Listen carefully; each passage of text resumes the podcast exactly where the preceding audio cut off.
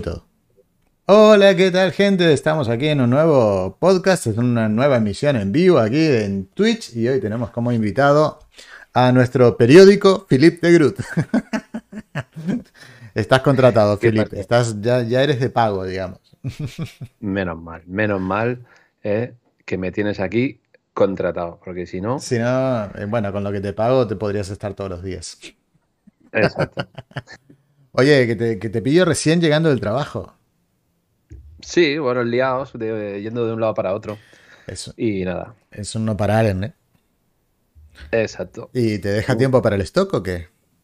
Pues ahora no, inicialmente no, porque tengo que como arrancar y empezar a, establecer un poco los fundamentos de, de la empresa esta audiovisual pero vamos, que dentro de mi, idea es dedicarle tiempo al stock sí o sí, lo tengo, vamos, lo tengo clarísimo. O sea, eh, buscaré días en la semana que haya menos, menos eh, trabajo y, lo dedicaré 100% a producir cositas de dos horitas con modelos y tal. Y, la verdad es que el equipo, el equipo humano que, que ya estaba en la empresa en la que he entrado, lo, voy a formar y lo voy a meter de lleno en el tema de stock, sea sobre todo en el tema vídeo, porque ellos son más videógrafos que fotógrafos, entonces tengo muchas ganas, porque además sé que el vídeo tiene, tiene tirón. ¿Te vas a terminar convirtiendo en una productora de stock? Hombre, en sí, la empresa eh, es una empresa de nuevas tecnologías, de web, eh, eh, redes, CRM, SEM, diseño, mm, o sea, todo, ¿no? Todo el tema tecnológico. Y eh, la parte que yo voy a dirigir o gestionar es, em, es audiovisual, pero es con la idea, se llama Refinería Production, con lo cual eh, es con toda la idea de que sea una productora, ¿no? Lo que pasa es que ahora la iniciamos tres personas y poco a poco ya iremos creciendo, ¿sabes? Muy bien. y, te digo, y te digo una cosa, compran en stock, porque eh, eh, el departamento de diseño pues compra con, con con Canva y con iStock, ¿no? Para que te hagas la idea. Y luego hay otro departamento que también toca y, trabaja con, con, por ejemplo, ArtGrid y ArtList. Entonces yo, yo mismo aprendo eh, qué usan cada uno, cómo lo usan y en qué invierten y en cuántas redes diferentes, ¿no? Y hasta les pregunto, ¿y por qué no Shutter? ¿Y por qué no Adobe? Y es curioso, ¿no? Pero veo, veo como los entresijos, ¿no? Y luego veo que, por ejemplo, en vídeo, pues pueden comprar en Envato, pero no en iStock. Y cuando quieren comprar e invertir, les cuesta una pasta, ¿sabes? Pero sí tienen ArtGrid. Eh, es como, pero es demasiado, fíjate, y ArtGrid para ellos es demasiado buen material es, que, es que aprendo, estoy aprendiendo mucho porque me hace ver y, me hace pensar y luego me doy cuenta de que buscan cosas aquí en la isla, en Mallorca, que no hay en vídeo. Es, curioso, ¿eh? pero eso se repite, estoy seguro, seguro, en todos sitios. En Barcelona, en Madrid. Hay rincones, hay sitios, hay localizaciones. ¿Y qué buscas? Pues buscan cosas tan sencillas como una pareja paseando y, por el centro y tú piensas, bueno, tiene que haber mucho de eso, pero es que hay muchas zonas diferentes. Siempre está la catedral, pero luego hay callejones, luego hay mercados, luego hay pueblos. Sí, sí. Y, y, todo eso lo buscas y si no lo hay, puedes pensar, bueno, pero a lo mejor no hay un público tan grande que quiera comprar eso. Pero en general, todo el que necesite vender Mallorca y necesite vídeos para vender eso, puede ser interesante. ¿Sabes? el analizar porque nosotros mismos somos clientes. Imagínate, si es que podría plantear, ¿qué buscabas el otro día? Una pareja por el centro de Palma, cogidos de la mano, yendo de un lado para otro. Y puedes pensar, bueno, lo típico, pero es que esa persona me dice, en iStock no lo hay, en Envato no lo hay, en ArtGrid menos todavía. Entonces es interesante. Pero el contenido de ArtGrid es muy top, ¿eh? O sea... Sí, y lo usan, y lo usan, pero hay veces que hasta el cliente, según qué cliente, dice que es demasiado no creíble, porque son, se nota que es muy, profesional. Sí. Sí, demasiado. Hay diferentes niveles, pero, pero el otro día estaban montando una cápsula de tema de vinos y, era la típica copa de, vino que van llenando en slow motion, pero todo era tan perfecto y tan impresionante que decían, parece un anuncio de Freshenet. Es, es demasiado, queremos transmitir más cercanía, más, más tal. Entonces tuvieron que elegir otros clips que fueran más de gente cotidiana, normal, común. Eh, por, por, un viñedo, ¿no? Sí, pues mira, yo justamente para, unos viñedos, una vez que hice una página web, eh, no me acuerdo dónde fue que lo terminé comprando, pero sí, había, había un, un slow motion y entonces iba, como quien dice, la, la botella muy lentita entrando toda en la copa de vino con una iluminación que era todo perfecto. Y sí, estaba muy bien, pero ya te digo, no era ArtGrid. ¿Cuánto cuesta ArtGrid, por cierto?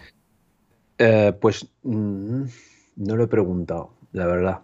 No, me suena algo de como, o sea, depende de los, los, los, planes, ¿no? Pero hay uno de 20 y pico y otro de, de 50 y otro y, más caro. Hay como tres planes. Y uno de los planes, simplemente la diferencia es que puedes adquirir los brutos, ¿no? Y no me acuerdo muy bien eh, los precios, lo, puedo preguntar, la verdad es que no... no también puedo entrar a la web y mirarlo. Em, sí, sí, eso está claro. Algo, te iba a algo se me ha escapado que te iba a preguntar de... Ah, porque también está el... Hay, hay otra también que es interesante, que no me acuerdo, creo que no es ArtGrid, que es la que promociona uno que sigo mucho, que es el, el Fronos Photo, el Jared Polin. ¿Sí? Y no me acuerdo ahora, pero hay otra que también está... ¿Y Storyblocks puede ser? Exacto. Y Storyblocks eh, también es potente, ¿eh? O sea, tampoco, o sea, me, sorprendió y, muy exigentes. No, yo no entré. También debí mandar unos vídeos que ya, ya ves. Pero pensé, no, es que es lo típico. La agencia que no, no, le tienes ningún, entre comillas, respeto, piensas que te van a coger y de repente ves que no, que el nivel está más alto de lo que te, de lo que te esperabas. ¿Sabes? Y, sin embargo, eh, luego le pregunto, es que tengo otros que están arriba del piso donde nosotros estamos que sí compran en, en, esta plataforma y encuentra bastantes cosas y, les gusta y tal. Y a veces les comento, ¿y conoces Pond5? ¿Y, conoces esta y esta? ¿Sabes? Y, no, no te quieras que, que, conozcan todas las agencias que nosotros manejamos, ¿no? Sí, sí. exacto, exacto. Es curioso, pero pero se quedan como hasta extrañados, ¿no? En plan, no, no, yo no la conozco. Ya, pero es que Pond 5 no tiene nada que hacer al lado de ArtGrid, ¿eh? O sea. Pero bueno, eso eh, para los que nos estén escuchando, echar un ojito, ¿vale? A esas plataformas. Y son muy interesantes. Son plataformas muy dedicadas al tema vídeo. Y muy, muy top. Storyblocks, ArtGrid. ArtGrid es artgrid.io, me parece, ¿no? O es o mm, artgrid.com. No sé por qué tengo. Eh, no. lo sé. Nunca me lo he preguntado, nunca lo miro. Pero bueno. Bueno, Ahora y cuéntame qué producciones de estoqueras has, estado haciendo últimamente. O sea, ya sé que últimamente has estado básicamente con el tema de la nueva empresa, pero tus últimas producciones de stock, ¿qué ha sido? Pues eh, fíjate lo que voy a hacer ¿eh? para acordarme, pero es irme, a, irme a las y, como, lo tengo, como lo tengo por orden, te voy a decir 100% qué es lo que he estado haciendo. Pero bueno, hace como un mes eh, y medio que lo último que hice y fue, eh, por lo que tengo aquí por orden, rascado de portafolio. Al loro que eso de vez en cuando lo hago porque voy tirando años para atrás y, voy rescatando cosas, ¿vale? ¿Alguna cosa que desechaste o algo?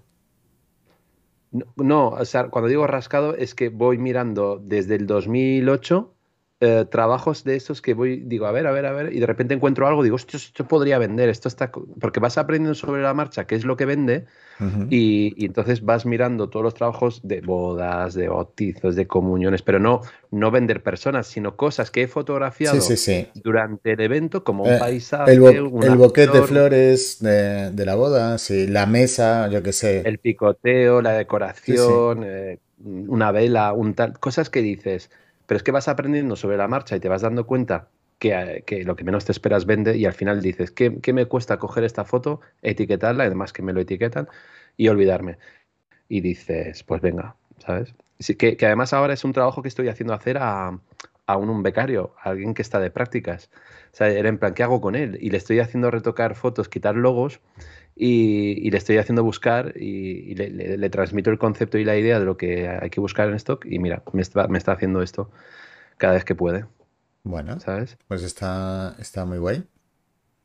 Pues mira, he producido, me, hice una escapada a Asturias y me lo tomé no como un viaje estoquero, sino como un viaje de me llevo la cámara y hago cuatro fotos. Entonces son fotos muy, muy random y, cutres. Pero luego hice a mi sobrino que hace pesca submarina y me compré una carcasa de agua. Entonces eh, empecé pues a indagar un poco cómo trabajar y cómo funcionar con la carcasa bajo el agua. Y aprendí que flota un montón, que le tengo que poner un peso, que el agua estaba hecho una mierda, no era... el esto que vas súper emocionado y dices, no he sacado nada, es una mierda. Ya, ya, pero... y, tienes, y, tienes que ir otra Tienes que ir otras veces, sí, porque el tema, si el agua está turbia, es, es una mierda. No vende. No vende. Bueno, sí, podría vender como alguna zona. Es que, mira, fíjate, cuando el agua está así de turbia, la podrías etiquetar como mar del norte, de, del Cantábrico, Galicia y tal, y, todavía venderías más porque pasaría como un mar de esto. Pero si estás en Mallorca, no tiene sentido que el agua esté turbia, ¿sabes? Mira, luego hice un retiro de más de 15 personas en, un sitio, en una localización súper chula, un retiro, de yoga. Sí, que me acuerdo que estuvimos de conversación en el grupito de estoqueros por el tema de los model release. Sí, sí, sí, sí. No, por el tema de cómo sería lo más sencillo, ¿no? De enviar el model release con un software para que te firmaran online o directamente ahí, porque así también lo explicas y lo entienden y te aseguras de que no tienen problemas de salir y tal. Y al final la solución es tener una persona que te eche una mano, que te ayude y que vaya persona por persona con el software, con el programa del móvil y, que lo vaya rellenando y, tal. Y al final es más rápido de lo que te piensas. ¿eh? Eh, no tardan ni, ni dos, tres minutos cada persona. Sobre todo si la que está al lado le ayuda en todo momento. Aquí ponme esto, aquí ponme lo otro. Y sobre todo porque al mismo tiempo que lo vas rellenando le vas diciendo para qué es. Y, y además que yo a mi mujer le tengo bien dicho, no te cortes quiero que sepan 100%, mira, esto es una... Que para vender. Imágenes que las vamos a tener en, nuestra, en nuestro banco de imágenes y puede salir en cualquier lado, esto es una cosa que puede comprar cualquier persona y tal, pero se lo contamos no como que es un problema, sino que pero nosotros no te avisamos porque claro, molaría mucho, si sales una marquesina, imagínate, sería tal, para, para que la persona se quede como, ah, sí, mola, pero notas en su cara si tiene dudas, si se queda un poco como, ups, pues eso a mí, pues fíjate, de 15 personas solo hubo una que dudó. No, pero esto a mí de publicidad, como que tal, no sé qué. Y enseguida le dijimos, bueno, no te preocupes, te pones más atrás, no te sacamos y tal, y no sé qué. Y, luego dijo, bueno, ¿sabes qué? Da igual. ¿Sabes? Porque debió pensar, ¿no? Yo quiero estar adelante. van a salir todos estos, se van a hacer todos famosos y ricos y yo no. Exacto. Ahora, no voy a salir. Pues, pues, y una mierda, ¿sabes?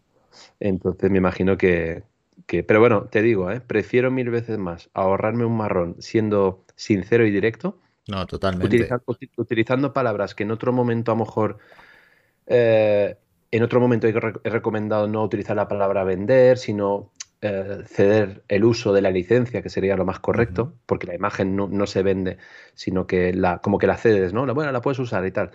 Y, y, sobre todo porque si supieran encima lo que nos llevamos en micro por esa imagen, y, el macro, porque, a ver, que el macro te pague en ciento y pico, que tú te quedas 70-80, pues está muy bien, pero tampoco te amortiza la sesión, ¿sabes? Tampoco cuatro horas haciendo fotos en, en, en, un, en un sitio de esos y tal, pues si tuvieras que cobrarlo, pues no bajaría de, de 400 y pico euros, ¿sabes? Si estás media jornada.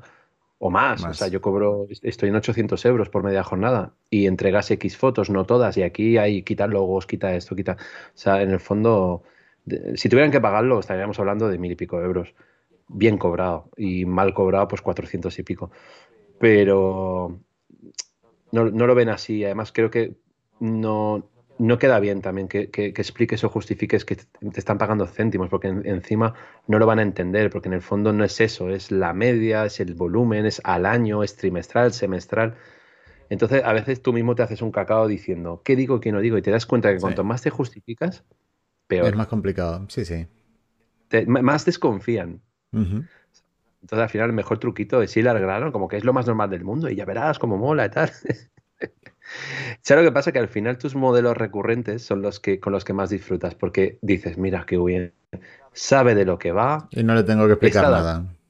Le gusta, ya se ha visto que ha salido en una marquesina, que ha salido en un autobús, que ha salido.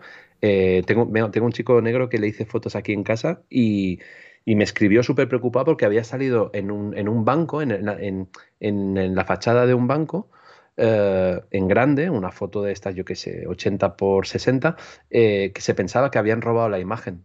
Y le tuve que decir, no, eso está en stock, te puedes ver en cualquier lado. Y salía, creo que en, no me acuerdo, Nigeria, Botswana, no, sé exactamente en qué, en qué parte de Sudáfrica, que, que fueron amigos que, que, le llamaron, ¿no? Y, y yo dije, mira que se lo hemos explicado, ¿eh? mira que se lo hemos contado. y se ha visto ahí, en, o le han mandado una imagen de, un banco, eh, y dices, y dices, ¿qué es lo que entienden? Porque encima le pagué, o sea, quiere decir, es un, te he contratado por un servicio, por, tu imagen, y imagínate que te he contratado, no te he dicho quién era el cliente, el cliente era el banco. Pues enseguida, pues como que, ah, no lo entendía así y tal, no sé qué. Pero no ha ido más allá, ¿sabes? Que Más, allá, más allá sería, eh, retíralo, págame, dame algo. Y te, y te haces cruces diciendo, pero es que mejor explicado imposible. Está por WhatsApp. ¿eh? Por eso suelo decir que quede por escrito que le has explicado bien todo y que él ha contestado ok, perfecto. Y luego también eh, pagamos por Bizum y que también quede constancia de ese, de ese. Porque si llegara a más, pues sería. No lo creo, ¿no? Porque, joder, llegar a más por estas cantidades, te digo yo que, que sería muy, muy raro, ¿no? Pero imagínate que alguien se cruza y te lleva a abogados, a juicio y tal, pues tienes todas las de ganar, porque yo ya, yo ya he hablado con abogados, ¿sabes? Y hay un, hay un, hay un consentimiento escrito, eh, Sea, sea un mail o sea WhatsApp. Eh, es válido. Es, válido y luego hay un pago, ¿sabes? Ya. Entonces... Oh, Mira, dice aquí un hater, dice, desde luego Filip, ¿cómo te aprovechas de los modelos? ¿Eh? eh el nombre del hater es un tal Iván Moreno SL. Este no le hablo desde hace meses. Sí, sí, es que um, a la gente así no, no, hay que hacerle caso porque realmente... No le voy a dar más publicidad de lo que se merece. Que cero. el Duplicator. Oye, Duplicator, si tienes ganas de entrar, mándame un mensaje y te agregamos aquí, ¿eh? ¿vale? Aunque creo que debes estar con, la familia y con, y con tus cositas. Em, bueno, ¿qué se nos viene en Estoqueros futuro? Eh, por mi parte. Sí, a ver. A ver, eh, pues un mini tutorial yendo muy al grano de las novedades de Lightroom, pero como hay tantos, tantos tutoriales hablando del tema, voy a ir al grano pues para el estoquero y para algo más que es el que hace fotografía de interiorismo, que es una cosa, una especialidad mía, y le voy a dar caña en ese, en ese, en ese aspecto, eh, un, par de tips muy rápidos de lo que ya todo el mundo sabe que hace la herramienta, pero no he visto nada relacionado con fotografía de instalaciones o interiores y creo que puede ser un tip así muy interesante. Vale, pues la verdad es que sí. ¿Qué te parece si en vez de hablar de, fotografía de interiores en Lightroom, nos ponemos a ver, me dice Iván que ahora no puedo, pero gracias por la hospitalidad. De nada, de nada, Duplicator. Eh, si nos ponemos a comparar Lightroom y Capture One. parece genial. Bueno, venga, vamos allá. Vamos a, defender uno y a defender el otro. Venga, em, ¿quién empieza? Eh, tú, tú, tú, tú, tú, que yo soy un buen defensa. vale, pues mira, yo soy acérrimo admirador de Capture One, pero um, Lightroom se ha puesto mucho las pilas, ¿vale? Entonces creo que ha dado un golpe sobre la mesa poniendo el tema de la selección esta que está muy guay, ¿vale? La selección de, cielo y la selección de, objetos. Y tiene un montón de cosas que yo le he escrito más de una vez en Capture One y además no de ahora, ¿eh? se lo he escrito hace 2-3 años. Y hasta las pelotas estoy de Capture One. La primera es un muy mal manejo de las aberraciones cromáticas y eso para stock es súper importante. En aberraciones cromáticas, el Lightroom, el, perdón, Capture One, lo único que tiene es un halo púrpura que funciona, vamos a llamarle mm, así, así. Mientras que el Lightroom te saca el verde, te saca el púrpura, te saca lo que quieras y es mucho más completo en eso. Y después, eh, la otra cosa que, que no me funciona, o sea, que no, que no me gusta nada de, de Capture One con respecto a Lightroom es el upright, ¿vale? O sea, si estás haciendo arquitectura, le das un puto clic en el Lightroom y te deja las verticales y horizontales preciosas, ¿vale? Coincidimos exactamente en lo mismo. no puedo defenderlo. En Capture One, o sea, tienes que ir con las barritas y poner que se puede hacer. O sea, hacerse se puede hacer. Pero no puedo comparar el segundito que me cuesta a mí darle un clic en Lightroom y que me deje todas las verticales y las horizontales perfectas, al ratito que me lleva a arreglar las cosas en, Capture One. Después en velocidad, yo creo que Capture One es muy rápido. Y por ejemplo, si tú quieres tienes mil fotos y copias un preset o un style en Capture One a las mil fotos, eso te tarda 3 segundos. Haces el, mismo intento en Lightroom y te puedes ir a cenar y volver.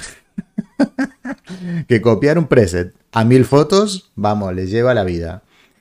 Y bueno, y después tiene otro detallito que es, que es muy toca huevos el Capture One, pero es muy, muy específico. Y, lo voy a explicar aquí. Hace muchos años que se lo expliqué. Y ya dos veces y dije, no, no se los explico más. A tomar por culo. Y es en el watermark. ¿Vale? Eh, cuando le quieres poner un watermark, en Lightroom tú le dices, me ocupa el 10% abajo a la derecha. Y ya tengas la foto mm, de 4.000 puntos o de 6.000 puntos o de 10.000 puntos, es un 10% de la foto abajo a la derecha. En Capture One no. En Capture One tú la pones abajo a la derecha y si haces un resize de las imágenes, entonces te puede quedar más grande, más pequeño, más aquí, más allá. Y dices, pero esto qué es Capture One, ¿te has bebido o qué? Entonces, esas son las cositas. Después, el manejo de color, Capture One a mí me sigue pareciendo superior. ¿Vale? En, en cuanto a, a velocidad en el, en, el, en la biblioteca, en el catálogo, me parece que es más rápido. Pero yo creo que Lightroom se ha puesto mucho a las pilas. Mucho, vamos. Yo una cosa que tiene, por ejemplo, Capture One que me encanta, eh, que sacaron hace relativamente poco, es que la Q, W, E, R, la A, la S, eh, bueno, los teclados te sirven para directamente ir a exposición, contraste, luz, eh, recuperar luces y tal. Y y eso hace que estés con, sin ratón, solo con el teclado, pasando de una foto a otra y sobre todo para las final, finalizar las imágenes a nivel, esos detalles finales de un poco más de exposición o menos, o contraste o recuperarlo y tal. Eso es una cosita que igualmente en Lightroom se puede configurar porque eh, yo en su día tenía un ratón con un montón de teclados y lo tenía configurado para, le daba la tecla 1 y si le daba con, el, con el, la ruedecita, pues me daba más o menos exposición y, le daba con, o sea, que con tema de, de, teclados y tal se puede configurar, ¿no? Pero eso no, no, es ningún inconveniente. Pero bueno, que lo tenga ya de fábrica y tal, me pareció súper, súper interesante.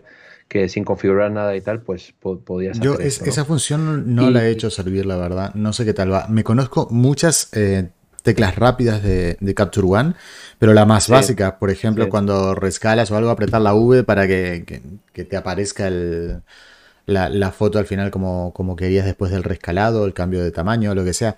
En fin, y cuatro o cinco teclitas más, pero no hago servir esas funciones y sé que, se va más rápido con ellas. Perdona que te he cortado y vas a decir una cosita más. No, no, no, que, que, me, son cosas que, hacen que, le cojas cariño, al, sobre todo cuando entras en tema de flujo de trabajo, ¿no? Y, y, antes Capture One me acuerdo que no estaba ni de cerca pensado para un fotógrafo de bodas, ¿sabes? Porque porque tardaba en todos los sentidos, ¿no? Era muy bueno para tratar imágenes como muy seleccionadas y finales e individuales, ¿no? Pero eso al final, ahora mismo, a día de hoy, creo, creo, si no voy mal, que Capture One ha superado al Lightroom en ese tema de velocidad, tanto de carga para importación de imágenes, para visualizarlas, simplemente, como eh, a la hora de moverse por el catálogo, ¿vale? Porque si no, con Lightroom siempre estás que con los truquitos de hacer la previsualización inteligente, hacer visualizar la 1.1, eh, que te puedes ir a, dormir si quieres con el tema de, cargar eh, la visualización 1.1, porque lo que mejoraba de Lightroom también es que eh, veo previsualización inteligente, pero si voy a revelado y hago zoom, pues me tengo que esperar a que cargue la imagen. Eso también me mata y me remata. ¿Qué pasa con Capture One? Que yo con la lupa, porque yo el zoom no hago en Capture One, utilizo la lupa, la tengo puesto al 50% eh, y, la lupa grande. Entonces, con eso me basta y me sobra para ver si esa imagen está enfocada o no. Otro tema de Capture One que me gusta. Eh, puedes seleccionar que te marque la zona que está enfocada en la imagen. O esto me parece que el Lightroom lo tenía que haber sacado hace, pero 10 años. Porque, la porque me acuerdo que salió un plugin que tuve que instalar para que me dijera dónde estaba el punto de enfoque no la zona, ¿sabes? Que normalmente te la enseña en verde, pero sí eh, eh, el punto, como la cámara, ¿no? Que miras dónde enfocar, te sale un puntito que te dice has enfocado aquí. Pues eh, eso tampoco me ayuda. Yo quiero que el programa, me, por contraste, me detecte las zonas de enfoque, ¿no? Porque esto, sin tener que hacer zoom, ya descarto la imagen, porque veo que el enfoque está en el fondo. Entonces, esas cosas son las que, puedo echar de menos en Lightroom, ¿no? Pero dicho todo esto, fíjate, hace menos de 15 días tomé la decisión de trabajar con Lightroom. Y era, ha sido más que nada una decisión estratégica de ahorro económico. Y es que la empresa en la que, que me he asociado eh, tiene contratado em, para cinco usuarios, eh, e incluye todos los programas, no sé cómo se Creative llama. Cloud, sí. Creative Cloud. Eh, de 68 dólares por usuario o algo así, o 58 Son masiva, no 60 me acuerdo. euros, te digo porque es lo que pago yo. 60, y es 60 masiva, pero es 60 te queda. Te quedan, no, perdón, son 60 euros y te quedan 50. No, me acuerdo, lo tengo que ver en el banco. Vale. Ah. Y, y, entonces me, me, me dije a mí mismo, si ahora añado un gasto más de tener Capture One por separado cuando Lightroom ya eh, está dentro de la suite y oye, con la nueva actualización y con las pruebas que he hecho, he flipado y me he dado cuenta de, que soy rápido, no, es que piensa que desde 2007 llevo utilizando Lightroom y quizás dejé de usarlo porque me pasé a Capture One a partir de, no me acuerdo, 2015, 2016, no, no me acuerdo cuándo salió Capture One, pero empecé a trastearlo, entonces iba y venía, en plan, no me acostumbro a Capture One. Normalmente al principio siempre era así, que lo probaba y después de 15 días decía, a la mierda.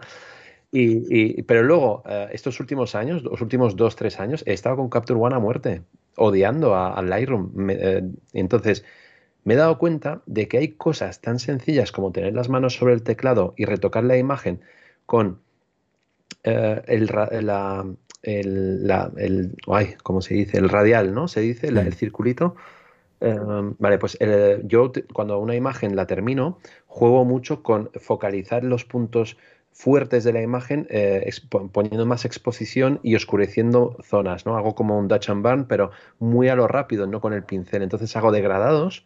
Entonces con Lightroom haces degradado aquí y estás sobre exposición y bajas haciendo tic tic tic con, con, el, con el teclado, con el, sí, con el cursor y tal. Y luego otro degradado, otro degradado, y como se, se, queda el último degradado que has puesto de un 20% de, de 20 puntos, empiezas degradado, degradado, degradado, degradado, y luego con el radial lo pones en el centro y le das más exposición. Entonces como que centras el punto de enfoque y le das más fuerza a la imagen, ¿no? Entonces esto con Lightroom es pim pam pum. Y con Capture One no tanto, ¿sabes? Porque el degradado siempre tienes que ir con el cursor, darle a más, luego volver, luego... En cambio, en Lightroom te quedas encima de la imagen y has hecho un degradado y si vas a otro lado, a otra esquina, haces otro. O, ahora ha cambiado y le tienes que dar la tecla M, o le tienes que, para el radial, le tienes que dar Shift Z. Entonces, como que es algo más eh, productivo a la hora de un flujo de trabajo como, no sé, más dinámico, más orgánico. Entonces ahí Capture One para mí, a no ser que lo configures mucho, que se puede y todo esto, pero bueno, que no sé, le he visto como el potencial a Lightroom y con la novedad de seleccionar. Es que eso tengo que decir, me ha flipado, porque he hecho todas las pruebas, las mil y una pruebas en plan a ver dónde lo pillaba y he alucinado. Un tío en bici, un ciclista, un motorista, un tío a caballo y seleccionándome eh, a la perfección, ¿no?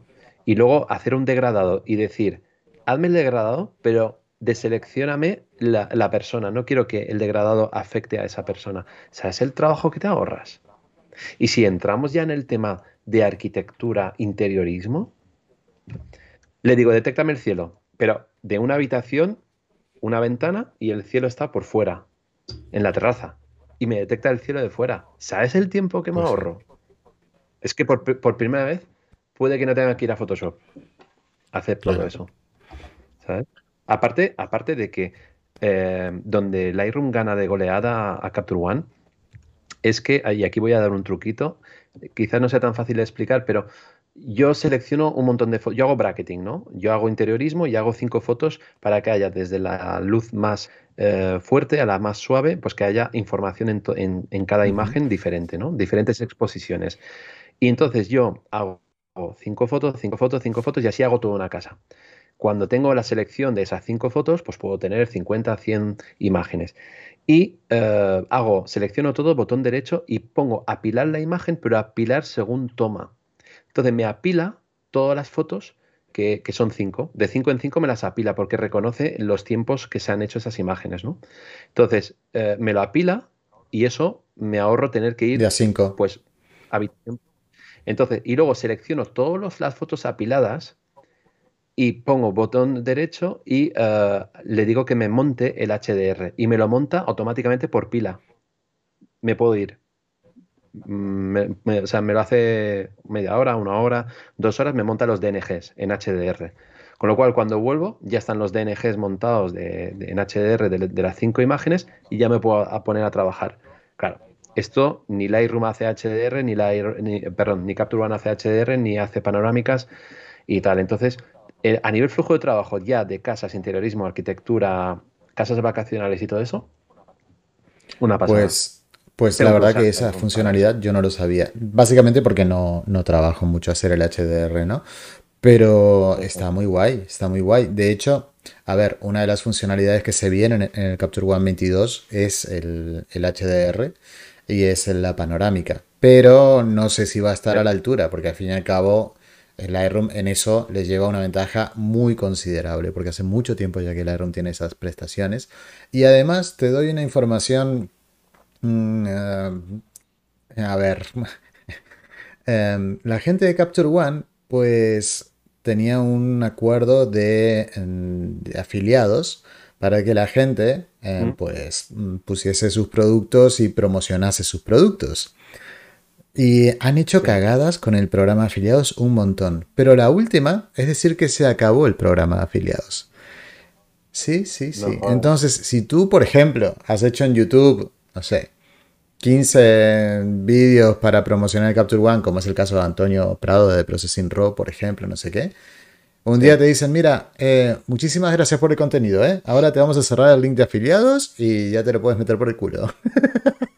¿Y tú dices, ¿a ti te parece eso claro, correcto? Y, y, y, o sea, no, que va. Y si has hecho, si has hecho los vídeos que ha hecho eh, eh, Antonio Prado de Processing Raw, es que ha hecho un curso enterito de, de, tanto de Lightroom como de Capture One, pero imagínate, para recuperar eso, pues necesitas que cuanto más gente Totalmente. al final acabe comprando a través del, del enlace, amortizas todo va? ese tiempo. Porque va? No es lo, lo único que, ya te digo yo que, que no lo amortizas, pero es que además hay mucha gente que para vender eso, pues crea el contenido. O sea, yo hice un cursito de, de, de, Capture One hace dos años o una cosa así, pero era más porque tenía más ganas de tener más gente en el canal hablando más de, de revelado que otra cosa, pero no fue por vender. Y vendí, que habré vendido cinco licencias, ¿me entiendes? Es una cosa muy mínima, no, no te cubres el tiempo vendiendo eso. O sea, para nada. Pero lo que te quiero decir es esa falta de... de eh, de, de, consideración para con la gente que te ha venido vendiendo el producto y no sé qué. Y además con otra cosa muy mala que tiene la gente de Capture One. Y es decirte, mira, eso es una costumbre muy mala.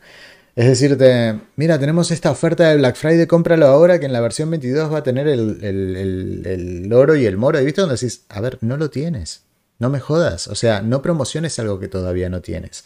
O sea, si quieres hacer una promoción en el Black Friday, ves con lo que tienes, que es la 21, y dilo no sé qué, pero no digas en la 22 vamos a tener esto y lo otro, porque todavía no está. Y mira. Y eso siempre, eso siempre lo han siempre hecho. ¿eh? lo han hecho, siempre lo han hecho. Vender, vender, por delante como si fuera un juego, ¿no? De, de la PlayStation, ¿no? De sí. cómprate la, la, o haz la pre-reserva y, y, entonces te sí, incluiremos sí. esto, esto y esto. Yo creo que van por la misma filosofía de los juegos. De adelántate, adelántate y ganarás esto. Y después esto, cuando esto, sale, si te pasa como el, ciberpunk, el cyberpunk, vamos, te corta las pelotas. Eh, pero mira, te cuento una historia. Esta, o sea, estoy contando cosas de, de afiliados que no debería contar. pero bueno, ayer me, Hombre, pero te han quitado, o sea, ya no vas a recibir Mira, nada. lo único es que se quejó toda la peña y dijeron, claro, nos quitan los afiliados antes del, del Black Friday. Entonces, el Black Friday es un punto de venta muy importante. Si nosotros queremos hacer no sé qué, que esto y que el otro. Pero, en fin, se quejaron un montón y dijeron, bueno, no, no os preocupéis que eh, el programa de afiliados irá creo que hasta el 10 de diciembre. Pero a partir del 10 de diciembre, por más link de afiliado que tengas en todos tus vídeos, a tomar por culo, nos quedamos con todo el dinero. ¿Vale?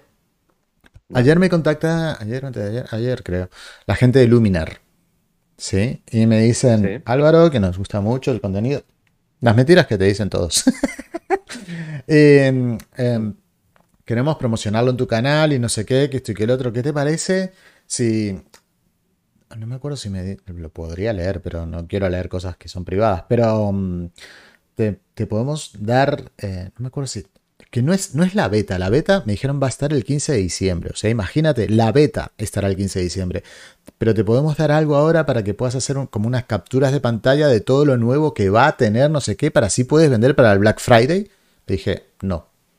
Le digo, no, y te Claro. Claro, no, y te explico por qué. Porque yo no voy a promocionar una cosa que no sé cómo va a funcionar. ¿Me entiendes? Si después sale y funciona como el orto, o sea, la gente a mí me va a dejar de, creer. O sea, si yo te saco un vídeo ahora diciendo, ay, mira, ahora Philippe de Groot le pongo pelo.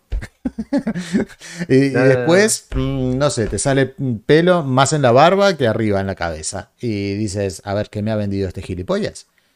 Entonces les dije, no, mira, eh, cuando tengas la beta, hablamos, pero antes no voy a promocionar una cosa que no existe.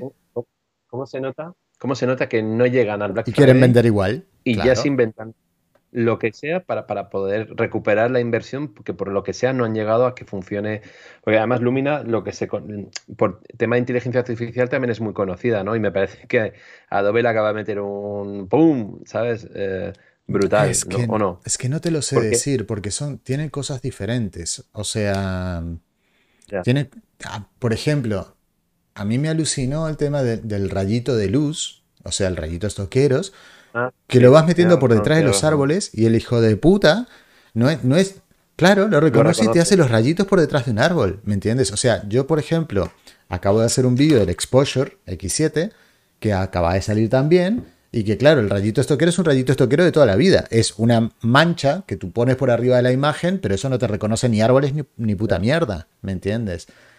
Exacto. Entonces, esas otras cosas están muy interesantes. Y después que hay que ver cómo funciona la inteligencia artificial de uno y la inteligencia artificial del otro. También te digo que me ha llamado mucho la mm. atención. me ha hecho muchísima gracia el wow, lo que hace Lightroom, qué locura, qué espectáculo y no sé qué. Y la gente y los y 25 vídeos diciendo, se, mira la selección que hace, no sé qué. Y a ver, gente, ¿qué hace un puto móvil desde hace 4 o 5 años cuando le pones el modo retrato? O sea, ¿qué es lo que te hace? La selección de tu cara. En tiempo real. O sea, no me jodas. O sea, ¿dónde? O sea, está muy bien que lo hagan, ¿no? digo que no. Lo que, lo que me alucina es... Eh, que no es una nueva tecnología. Claro, pero es que, ¿qué hace el modo retrato? Yo, el iPhone, el 8 Plus, creo que era el que tenía, que, debe tener 4 o 5 años. O sea, alucinas en colores. Y tú ves el pelo, que es una de las cosas más complicadas de hacer selección, y el iPhone en tiempo real cada vez lo mejora más. O sea, es espectacular. ¿Entiendes? Y así como te digo, el iPhone también si cojo un, Android también debe hacerlo. Pero me, ha, hecho mucha gracia salir la gente con el ¡Wow! Lo que ha hecho el Lightroom. Digo, lo que ha hecho el Lightroom es, es llegar tarde. Que está muy bien, ¿eh? Porque Capture One no lo tiene, por ejemplo. Sí, sí, sí, sí. Estoy totalmente de acuerdo porque cosas que yo veía que hacía Lumina eh, era flipante lo que hacía. Eso sí que para mí era el primer software que sacó y cosas que dices no lo hacen ni Photoshop ni, ni, tal, o sea, eh, pero lo que le fallaba quizás es que, claro, si tú ya tienes un sistema, un, flujo de trabajo con una herramienta, mm, tener que pegar un salto a Lumina para que te coja una foto y, tal, pero bueno, si eres aficionado y tal, pues a lo mejor sí te, te planteas, me va de coña, estoy encantado y estoy... Pero si no, lo que buscas es que sea igual de potente que Lightroom y que puedas hacer todo lo que haces en Lightroom más añadirle todo esto. Yo creo que de tomar Lightroom ha estado tantos años tan cómodo, tan que solo, solo se, ha, espabilado por Capture One. Bueno, solo. Creo que se ha llevado un buen susto y ha perdido, mucha, cuota. Y yo soy, soy uno de ellos y tienen poder y economía más que suficiente para haberle metido caña y haberle metido más caña aún. Porque yo lo que todavía no aguanto y no soporto es que no le den un, nuevo look a, Lightroom. Me da la sensación de que llevo más, de 10 años trabajando con el mismo software y que no le han dado un aire nuevo, un aire fresco. O sea, me, refiero al, me refiero al Classic. Estoy de acuerdo que el, Lightroom normal, pues sí, lo han, No, no, es que el Lightroom normal está escrito de cero, en el 2016. ¿Vale? Entonces es una cosa muy diferente al Lightroom Classic, que es un parche sobre otro, sobre otro, sobre otro, y eso era lo que causaba por ejemplo, que yo me diese de baja.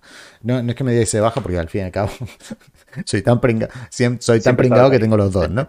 Pero a lo que me refiero es que yo en el 2015, que fue cuando dije no quiero más Lightroom, mi principal problema era que pasar de una foto a la siguiente me demoraba, no me devoraba 10 segundos. Pero es que yo en Capture One pasaba una foto a la siguiente en, en, en 00 segundos, ¿me entiendes? Y si tú sumas, no sé, un segundo y medio, dos segundos, tres segundos, cuando se pone tonto, porque hay veces que se pone tonto, y decías, no, no, gracias Lightroom, pero no. O sea, en, 2015 yo me cambié por performance y por el tethering.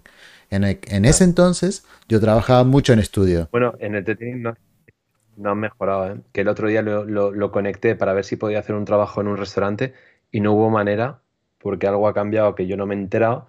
Pero es que siempre pienso, pero a ver, que conecto el cable en Capture One y me aparece enseguida la cámara sin hacer nada. ¿Me, vas a decir que tan complicado es que el Lightroom haga lo mismo? Es que me parece, me parece tercermundista. Es más, vuelvo a utilizar Capture One porque es que, ¿sabes? Yo me acuerdo en Lightroom cuando hacía carpeta caliente para que la foto apareciera en una carpeta, en Lightroom lo reconociera y tal. Luego ya me, eh, instalé un plugin de, de Fuji porque Fuji tuvo que sacar un plugin porque si no, no había manera que funcionara por tethering. Tuve que pagar, no sé, 50 y pico euros, no acuerdo qué costó. Y al final dice, dices, mm, no sé, o sea, te, te, da mucha, mucha, mucha rabia. Bueno, vamos a leer algunos de los comentarios porque nosotros aquí nos ponemos a, despotricar y, no, le hacemos caso, caso a todo el resto. tenemos por aquí a Jordi Tudela también. Saludos a Jordi, a Abraham. Dice Abraham por ahí, destroza los RAF. ¿En Lightroom? Pues yo no estoy tan de acuerdo. Te diría que sí hace dos o tres años, pero creo que se han puesto mucho las pilas. Por ejemplo, en mi caso, que trabajo con RAF, porque trabajo con Fuji, yo no le veo los gusanos. No se los veo, ¿eh? O sea, así como antes te diría, sí, mira, mm, no es. Obviamente es un motivo el que tiene Fuji para trabajar con Capture One, pues actualmente no se lo veo. Sí, te, sí voy a decir que sigo viendo con la cámara que sea una renderización de un, de un RAW mejor en Capture One que en Lightroom. O sea, yo lo abro de base, no toco nada y me gusta más como lo veo en Capture One. A día de hoy, ¿eh? Sí, totalmente de acuerdo. Y, visualizas mejor la calidad de tu archivo RAF en Capture One que en Lightroom. Pero sí es verdad que cuando terminas de trabajar con Lightroom y lo exportas y abres los dos JPGs, no es algo que digas, ves, y en el JPG también está mal. No, es como que Lightroom, al tocar tanta, tanta cámara y, código tras código y tal, pues quizás no puedan hacer un Lightroom específico para, para, Fuji para que trate mejor el archivo. Pero es lo que tú has dicho, lo han ido mejorando. No son tontos, saben que, la, comunidad de Fuji somos cada vez mayor y, hay ahí también un buen sector. Pero bueno, puedo obviar eh, ver menos buena calidad mientras estoy trabajando y, apreciar otros, otros motivos por los cuales soy más productivo. Bueno, hablando de comunidad cada vez mayor, eh, voy a contar algo que me ha dado mucha penita. ¿eh? me ha enviado la gente de Viltrox un objetivo 24 milímetros para montura Z de Nikon, para hacer pruebas y para sacarlo en el canal. Y he dicho, muy bien, vamos a buscar a alguien que tenga una Nikon Z y me la preste. Oh my god, nene, sea, es más difícil conseguir a alguien con una Nikon Z. O sea, conozco gente con Canon, con Sony, con Fuji, con Olympus. Gente con Nikon Z, ni uno. El único que conseguí es eh, a Luis de Enfoca y Dispara. Tendría que ir a Blanes a buscar, a verle. O sea, y mira que conozco gente en Barcelona, ¿eh? O sea, los que conozco con Nikon tienen la D800, 850, la D500, pero Nikon Z y me dio mucha pena. O sea, dije, uff. Porque tú y yo venimos de Nikon y en su día, tío, yo cuando tenía la D3, la D4, tuve la, 810, venía de la 750, mi primera era la, la, D200 o la D70 y luego me pasé a la D200. O sea, son muchas cámaras y muchos años con Nikon y yo, vamos, estaba muy contento, muy enamorado. Pero me pasé a Fuji por el tema de bodas, poco peso, más pequeñitas, un rollo retro, me gustaba mucho, estaba, estaba in love. Además que yo cuando trabajaba con carrete trabajaba mucho con Fuji, con los carretes Fuji, más que Kodak, le tenía manía a los Kodak. y, entonces, no sé, eh, creo que llegan tarde. No es que no sea una cámara buena, pero llegan tarde. Y otro problema que yo siempre he tenido con Nikon es el servicio técnico. Finicon. Eh, los, hubiera matado. es para asesinarlos. Eh, devolvértela de estar igual de mal, enviarla y pasarte un presupuesto inasumible. Eh, la garantía también pasaba por ellos y te echaban para atrás muchas cosas que deberían asumir. No sé, fueron, fueron tantos años que, también. Y luego con Fuji, cuando me pasé a Fuji, todo era soluciones, todo era no te preocupes, te lo cambiamos, no te preocupes, mm, tal, te lo miramos. Eh, con la GFX, eh, el, 50, el objetivo 54 me la cambiaron tres veces. al final dije, no quiero otro, me quedo con el 45, ¿sabes? Pero quiere decir que no tenían problema en, cambiarte las, veces que haga falta, en cambio, eh, y creo que es porque directamente tratas con una tienda que les sirve el fabricante. Pero aquí Nikon siempre ha sido enviar a Finicon un intermediario que luego distribuye a, las tiendas. Entonces, las tiendas se las tienen que ver con el intermediario. ¿sabes? Y, y entonces, como me imagino que el intermediario es quien menos quiere perder por algún motivo, porque me imagino que es como un comprador y tal, entonces era burocracia de tema de cámaras y, tal. Yo lo que me acuerdo es que tenía Nikon profesionales, o sea, y me iba en agosto a hacer un viajecito y dije, me voy a llevar la cámara. Con tanta mala suerte que se me había roto la parte de ponerle la tarjeta. Y dije, se me rompió 15 días antes de agosto. Pues voy a Finicon, que yo sé dónde está. Ah, yo lo tengo a mano, Voy a Finicon, llego a Finicon y me dicen a mitad de julio, ¿eh? eh pues esto lo tienes que traer en septiembre, porque en agosto nos vamos de vacaciones. Y yo, viste, cuando decís, eh, este es el servicio profesional. Perdone. O sea, intenta hacer eso en Estados Unidos. Decirle a un profesional, mira, no, no, no, no, perdona, pero es que en agosto estamos de vacaciones. O sea, ni, tres días funcionas en una empresa así, en Estados Unidos. O sea, bueno, en Estados Unidos es otra forma de trabajar, ¿eh? ¿sabes lo, que ha pasado, ¿sabes lo que ha pasado durante todos estos años? Que quien te ha dado la solución es la tienda, tu tienda de confianza.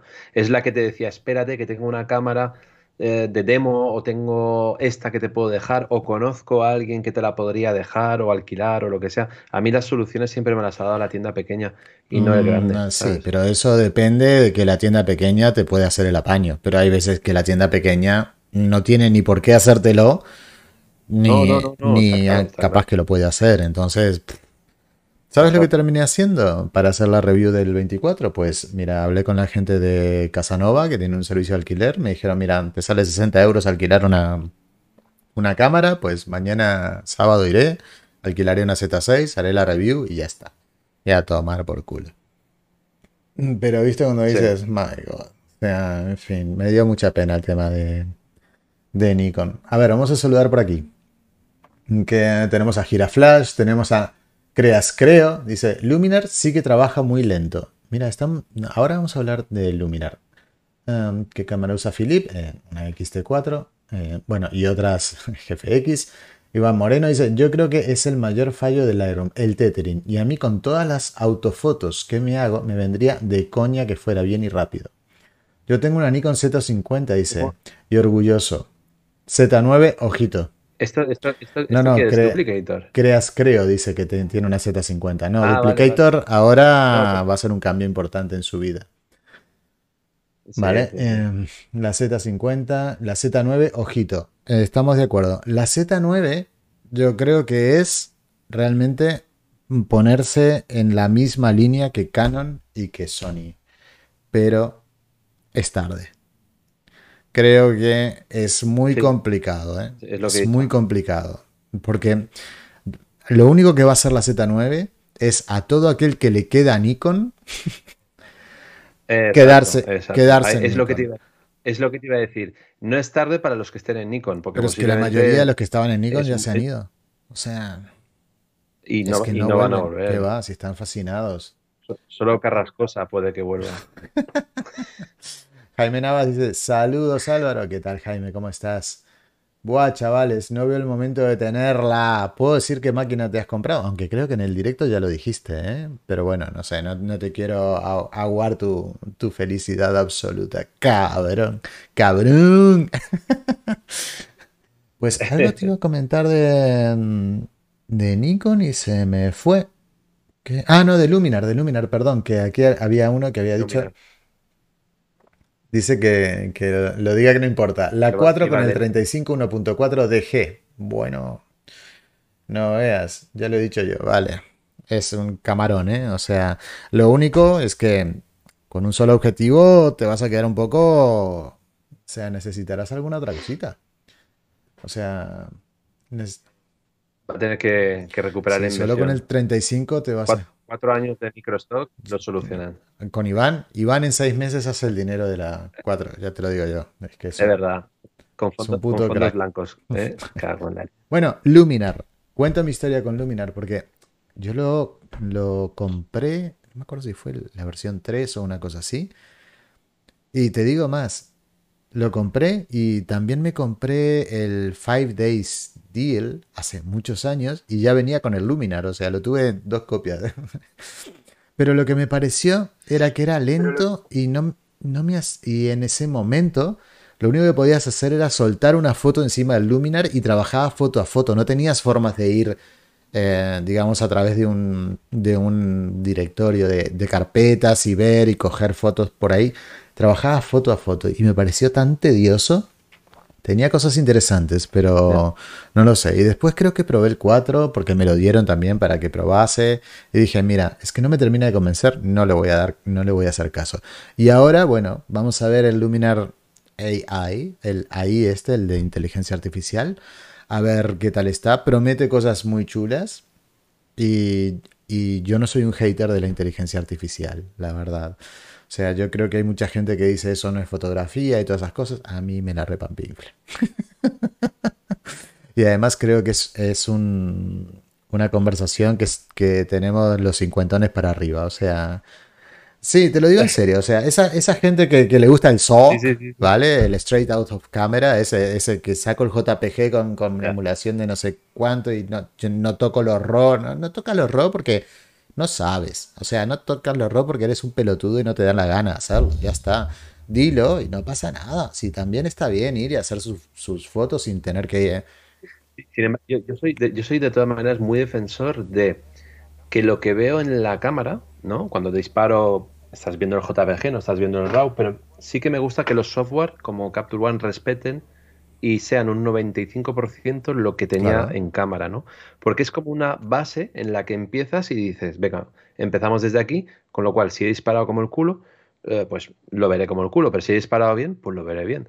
Y, eso ha, llevado años, ¿eh? Yo me acuerdo cuando metías según qué cámaras en Lightroom y te abría el archivo y decías, yo, esto no, no, lo he disparado, o sea, esto no, era un coñazo, era...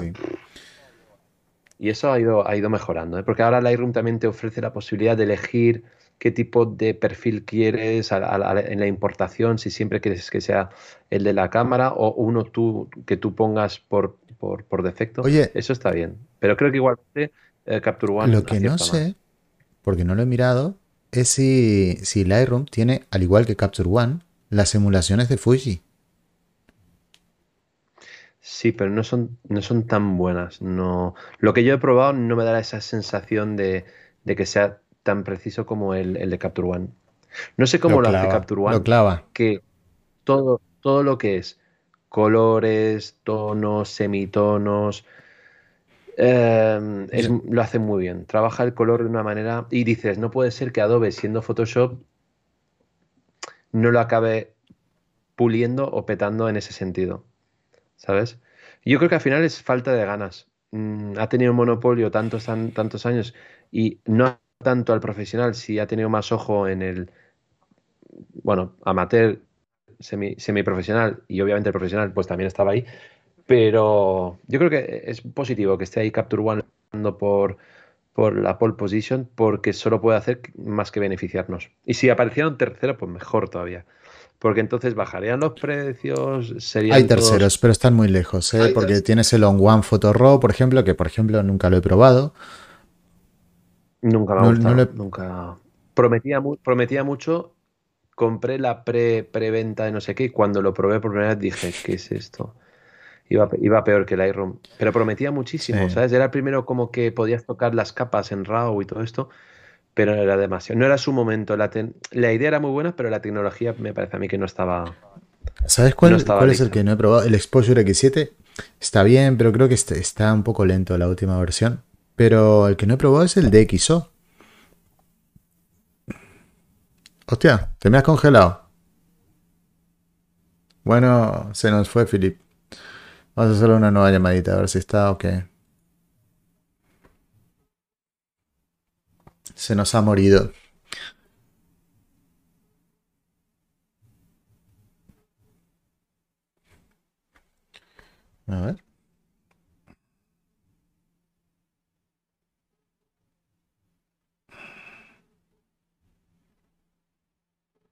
Bueno, gente.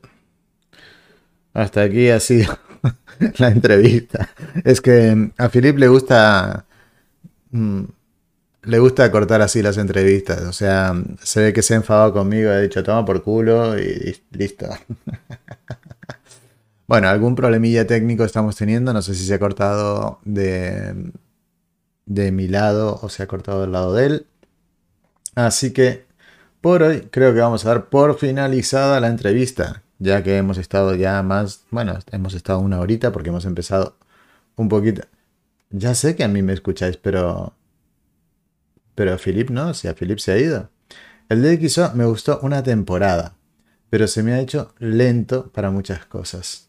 Para muchas fotos. Es el único que tiene corrección de perspectiva angular. Ok, man, buen fin de. Bueno, están cargando ventas de iStock Getty. En Adán. ¿Se están cargando ya? Ah, bueno, sí, sí, hoy es 19, que... Se ha pirado, sí. Es que e, él es así, él es así. Em, a ver, sticker. Sí, le ha explotado. No, em, él, es así. Eh, bueno, entre nosotros. Se ha apagado el ordenador, me ha dicho. En realidad, eh, bueno, quiero que sepáis que, que, bueno, le ha venido un apretón y ha dicho, tengo que cortar aquí y ya está. Sobrecalentamiento. Digo, no, no, espera que le vamos a escribir un audio. Eh, le vamos a poner un audio aquí directo con toda la gente. Eh, nos has dejado aquí, o sea, eh, me estás poniendo que te ha dado un apretón, no te preocupes, lo entendemos, Filip. muchas gracias por el ratito que nos has dedicado el día de hoy y nos vemos próximamente. Muchas gracias. Ya está. ya sabéis todos que el problema es que le ha venido un apretón a, a Filip y bueno, ya está. Gente, muchísimas gracias a todos por estar ahí una vez más. Nos vemos la semana que viene con más entrevistas, más cositas. Estamos viendo si puede venir Santi, si puede venir Quique, pasar por aquí el ratito. Eh, recordar que todo esto lo tendréis en formato de podcast y que si queréis... Qué malo eres, Álvaro. Sí, soy el peor. Podría haber dicho cosas peores, pero dije, vamos a respetar, porque después me dicen que mi humor es demasiado demasiado negro, fuerte, agresivo a veces, yo qué sé, es que en Uruguay somos muy salvajes. Eh, gente, muchísimas gracias. Si queréis lo podéis escuchar esto en el podcast. He subido ya el podcast de la entrevista de ayer con Eloísa, que también ha estado súper guay. Así que si queréis, nos vemos en el podcast y tenéis el Twitch abierto, o sea, podéis verlo cuando queráis. No, no está más cerrado solamente para suscriptores, aunque podéis suscribiros, cabrones y apoyar un poco el proyecto. Muchísimas gracias y nos vemos. Venga, hasta luego.